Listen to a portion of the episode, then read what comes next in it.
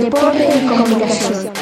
En la cancha nos van a ver por un deporte inclusivo. La Asociación de Quidditch Argentina funciona de 2018 en nuestro país y cuenta con una mesa de género y diversidad conformada por nueve integrantes de distintos géneros, edades y equipos, que se unieron con el fin de promover un deporte amateur mixto, sin discriminación y libre de violencias. Escuchamos más detalles en la voz de Rocío Mercado. Formamos parte de un deporte que además de ser mixto, lleva como bandera la inclusión y lamentablemente no nos vimos exentos de algunos casos de violencia de género, homofobia o discriminación entre los jugadores. Por ello, nuestro principal objetivo es que las víctimas de estos sucesos desafortunados eh, tengan un lugar donde exponer sus casos, ser contenidos, acompañados y, y tratar de encontrar una solución. Al no ser un ente estatutario y poder tomar acciones directas a menos que haya una intervención judicial, nosotros nos centramos en lo que es la prevención, tratando y con la esperanza de que transmitiendo información se genere otro tipo de, conciencia entre las sociedades y, y, estos casos disminuyan. Actualmente estamos trabajando en una serie de capacitaciones que va a abarcar cosas como la violencia de género, masculinidades, identidad de género y sexualidad, racismo.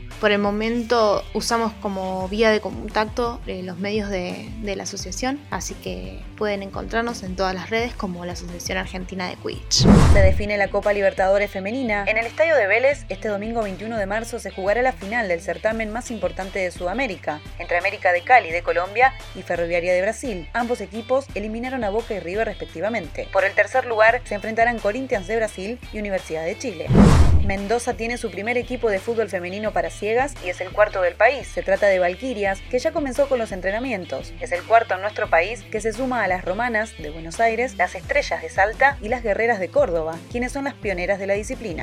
Se inauguró la cancha de softball en La Matanza. Tras una emotiva ceremonia que se llevó a cabo en la ciudad deportiva Don Bosco, el nuevo campo de juego se denomina el Estadio de la Victoria y es donde jugará el equipo Tornado se vienen los Grand Prix Sudamericanos de Atletismo. La ciudad de Concepción del Uruguay de Entre Ríos recibirá a los tres Grand Prix Sudamericanos de la República Argentina que serán importantes de cara a la clasificación olímpica para Tokio 2020 a disputarse del 26 al 28 de marzo. Los certámenes tendrán un número reducido de 56 deportistas internacionales y un número acotado de atletas nacionales para respetar los protocolos sanitarios vigentes.